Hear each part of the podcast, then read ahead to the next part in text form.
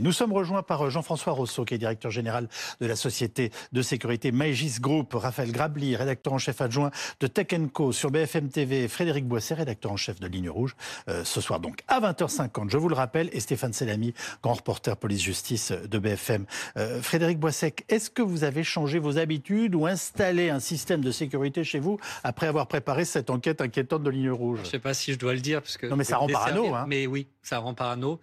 Et oui, oui, il y a une des personnes qu'on a interrogées dans ce reportage nous a expliqué qu'il s'était équipé avec euh, une sorte de petit projecteur de poivre. Et on a regardé le prix, on s'est dit, ah, mais ça coûte pas si cher que ça. Oui, allez hop. Et on a acheté le projecteur de poivre. Stéphane Selami, on a du mal à mesurer. C'est homejacking, c'est vraiment un phénomène en plein essor oui, alors c'est un phénomène déjà ancien qui existe hein, depuis plusieurs années maintenant. Ce qui est en plein essor, c'est les personnalités qui sont visées. Ça, c'est vrai qu'on en a de plus en plus ces dernières semaines. Euh, de tous les milieux, on va dire, hein, les médias, le sport. Euh, euh, et là-dessus, oui, il y a, y a, un vrai phénomène qui s'accentue depuis quelques semaines. Jean-François Rousseau, vous qui devez protéger de nombreuses personnalités, est-ce que vous constatez une angoisse qui grandit voilà, chez les stars de, ces voilà, cambriolages terribles et violents à domicile? Bien sûr, cela impacte le quotidien des gens. Ça impacte leur quotidien dans l'angoisse de se rendre chez eux, dans l'angoisse de laisser leur famille seule à la maison, dans l'angoisse de l'arrivée des nounous, comme vous l'expliquez.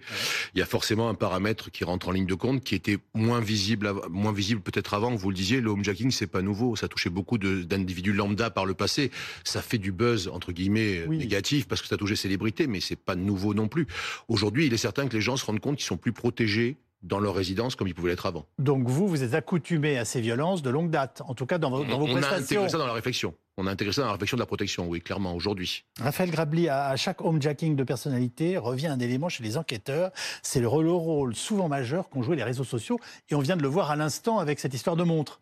Bah, c'est vrai que s'il y a un élément qui est nouveau, c'est la quantité d'informations qu'on porte avec soi. C'est-à-dire qu'avant, il fallait éventuellement être suivi de son bureau, etc.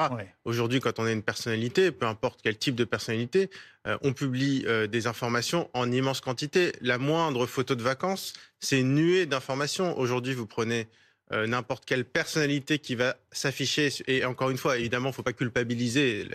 La victime reste évidemment une victime. bien sûr, mais, mais chaque personne qui va publier une photo d'elle en train de promener son chien dans une rue, par exemple à Paris, c'est ce qu'on appelle de la recherche en source ouverte, de l'OSINT, euh, qui va permettre, avec un peu de travail, beaucoup de volonté, euh, de savoir en quelques minutes, peut-être quelques heures, à peu près où elle habite. Et en fait, vous prenez trois, quatre photos de n'importe quelle personne dans son, dans son environnement quotidien, évidemment, euh, vous savez à peu près ce qu'elle a, de quelle valeur et où elle habite.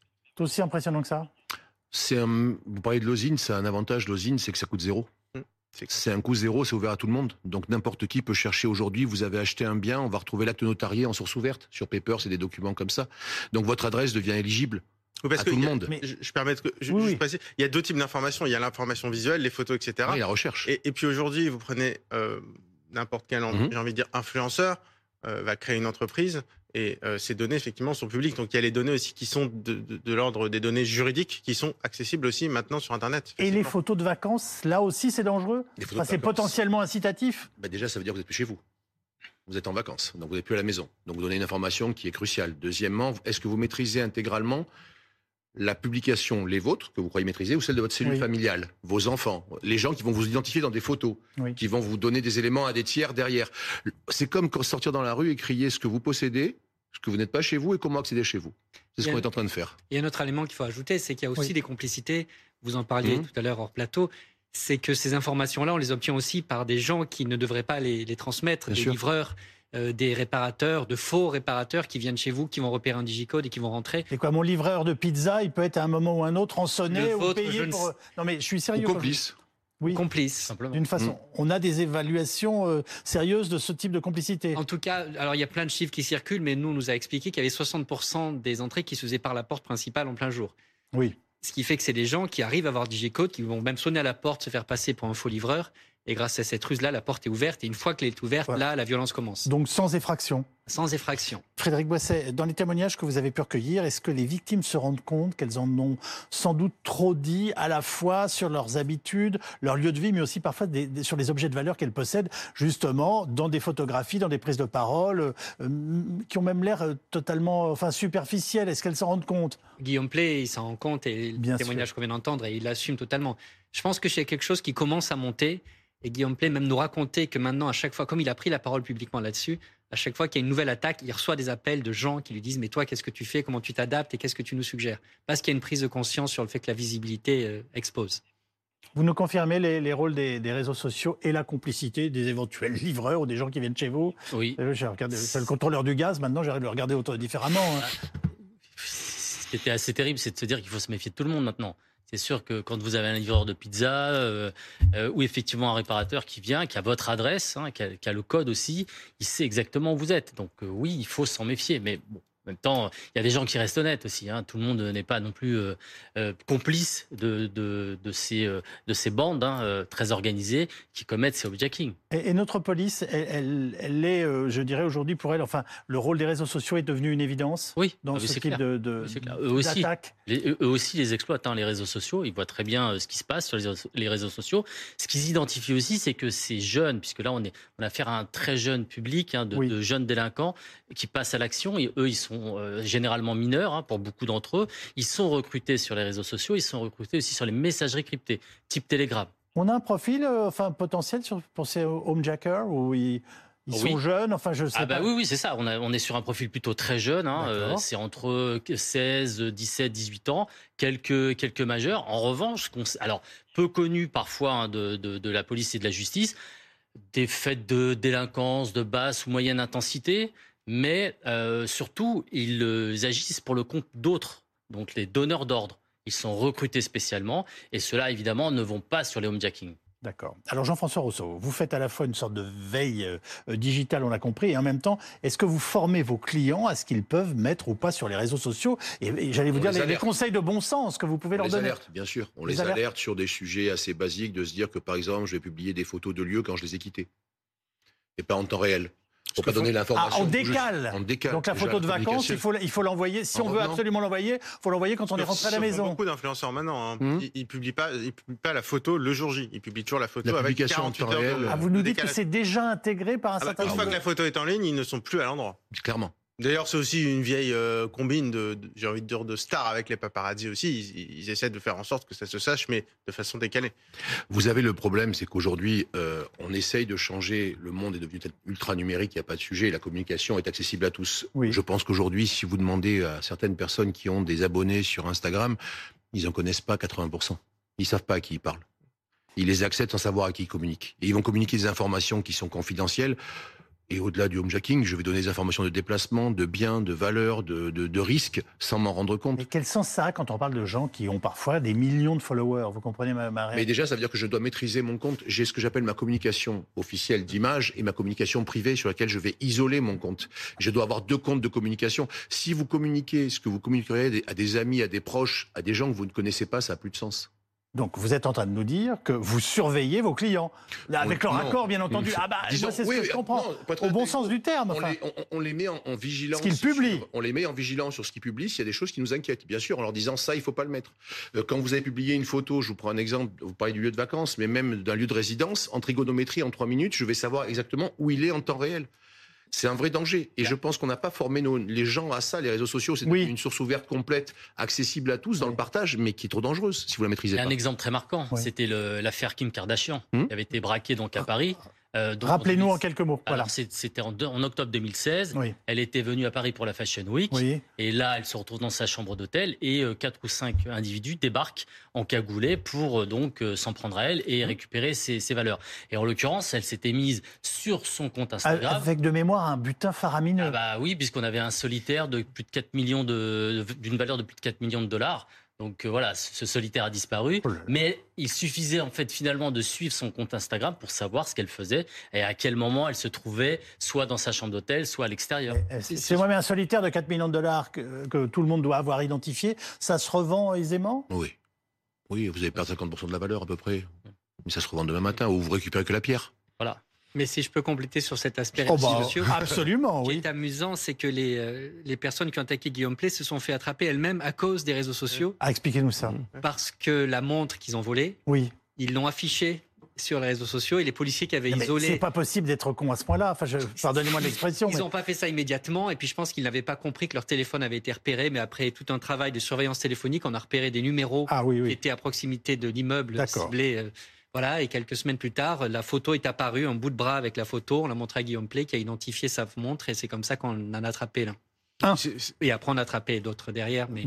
C'est peut-être pas les voleurs directement qui vont afficher. C'est-à-dire qu'ils les revendent. A une personne qui achète en, fermant les yeux va avoir, enfin, malheureusement pour elle, le comportement que peut avoir euh, tout le monde, c'est-à-dire se montrer aussi sur les réseaux sociaux, et donc va permettre aussi d'identifier euh, l'objet. En tout cas, la prochaine fois que je ferai du recel, je vous prendrai comme avocat, parce que dit comme ça, c'est presque sympathique. Alors, Stéphane Selabi, les footballeurs de certains euh, grands clubs, comme Paris, Marseille, étaient particulièrement visés ces dernières années, notamment pendant qu'ils jouaient leur match. Alors, je vais vous dire, ça semble tellement logique. Et, enfin, est-ce que les clubs ont trouvé une parade efficace? Alors, oui et non. Euh, pendant un certain temps, notamment les joueurs de l'OM et aussi du PSG euh, disposaient d'une sécurité privée, hein, donc, euh, mais c'était à leurs frais en fait. Oui, pas fourni par le club. Non, hein. alors au départ fourni par leur, club et ensuite, s'ils voulaient prolonger cette sécurité privée, c'était à leurs propres frais.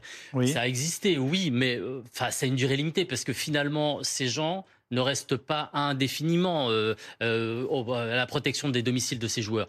Et du coup, on a eu d'autres cambriolages. Euh, et là, c'était plus des cambriolages pendant des matchs. Euh, on a eu toute une série par une équipe donc qui était menée par un, comment un meneur qui se faisait surnommer le chat. Puisqu'en fait, leur technique, c'était de grimper le long des gouttières et ensuite de pénétrer dans les domiciles des joueurs. Donc euh, les gouttières, ça continue à être un, accès ah, possible à des appartements Parce que vous savez, on a l'impression qu'on voit ça qu'au cinéma. En fait, vous êtes, vous êtes, en train de nous expliquer que c'est bien dans la vie réelle et quotidienne. Oui, c'est bien arrivé à des échelles de les échelles des anciens ramoneurs de Paris, qui sont toujours affectées, les échelles en, métal, qui sont affectées le long des immeubles. Ils peuvent monter par ça jusqu'au cinquième, sixième, dernier étage. Ah bah, je vais regarder les, les, échelles de ramoneurs d'un autre œil. C'est un vrai sujet. de réalité, oui. Ah oui. Euh, vous gérez la sécurité de, footballeurs vous-même? Non. Euh, mais même si je vous le disais, si je le faisais, je vous le dirais. D'accord. Euh, certains, alors, comment dirais-je? Je vous pose quand même la question. Certains sont-ils obligés d'avoir de la sécurité avec eux parmi vos clients quasiment 24 heures sur 24 J'oublie les footballeurs. Oui, bien sûr. Par rapport à plusieurs, il y a plusieurs paramètres sortis du paramètre du, réseau, du réseau social qui exposent la notoriété, le, la situation financière, l'exposition va générer fondamentalement qu'ils sont devenus des cibles qui n'étaient pas avant. Le homejacking, pour moi, il a un triple préjudice que n'a pas le cambriolage. Il est moral, il est physique, il est pécunier. Bien sûr. Et c'est là que ça change énormément. Et en fait, c'est un réflexe de précaution pour soi et pour sa famille. Et c'est là que vous, avez, vous rentrez dans un schéma, vous disiez tout à l'heure, je regardais votre l'interview de Guillaume Plé quand il explique que son enfant, on ne sait pas à quel point le traumatisme va perdurer en plus derrière. Et on se sent responsable indirectement. Donc on prend des mesures préventives, bien sûr ça, veut juste dire qu'à un moment, que vous le vouliez ou non, vous ne pouvez pas euh, minorer que votre exposition va générer de la convoitise. Et que fondamentalement, les gens qui vous ont identifié vont savoir qu'en venant chez vous, ils ont 80% de chances de plus de ne pas repartir bredouille qu'ailleurs.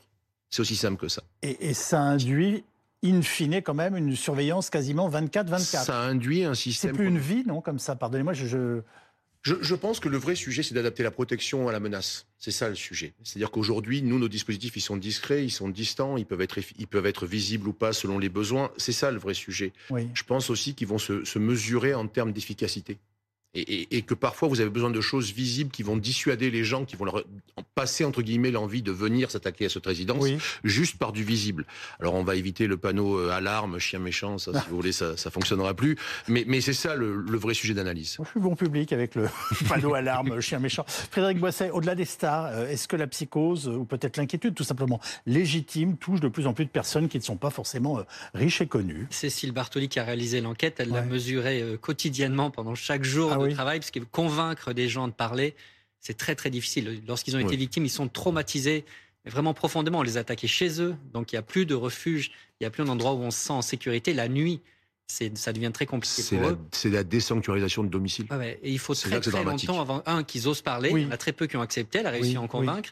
Et deux, quand ils acceptent de le faire, c'est en prenant d'énormes précautions. Il y en a qui sont encore euh, enfin, quatre ans après, qui restent anonymes, qui n'ont pas voulu qu'on filme la maison, pas un bout de bras, rien du tout, parce qu'ils ont très peur des mmh. représailles.